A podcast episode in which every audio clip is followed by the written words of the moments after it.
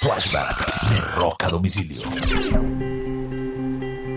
Un 21 de enero del año 66, George Harrison se casa con Patty Boyd en Surrey, Inglaterra. El padrino era su buen amigo por esos días, Paul McCartney, compañero de The Band and the Beatles.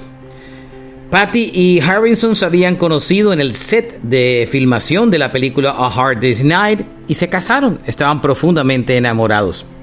Años después, uno de los mejores amigos de George, Ed Clapton, se enamoraría también de Patty Boyd y en un momento de total confianza y entrega le pide a Harrison que le permita cortejar a su esposa y decirle que está profundamente enamorado de ella.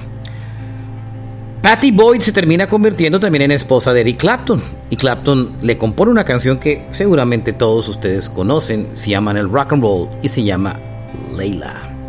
Este fue un flashback de rock a domicilio.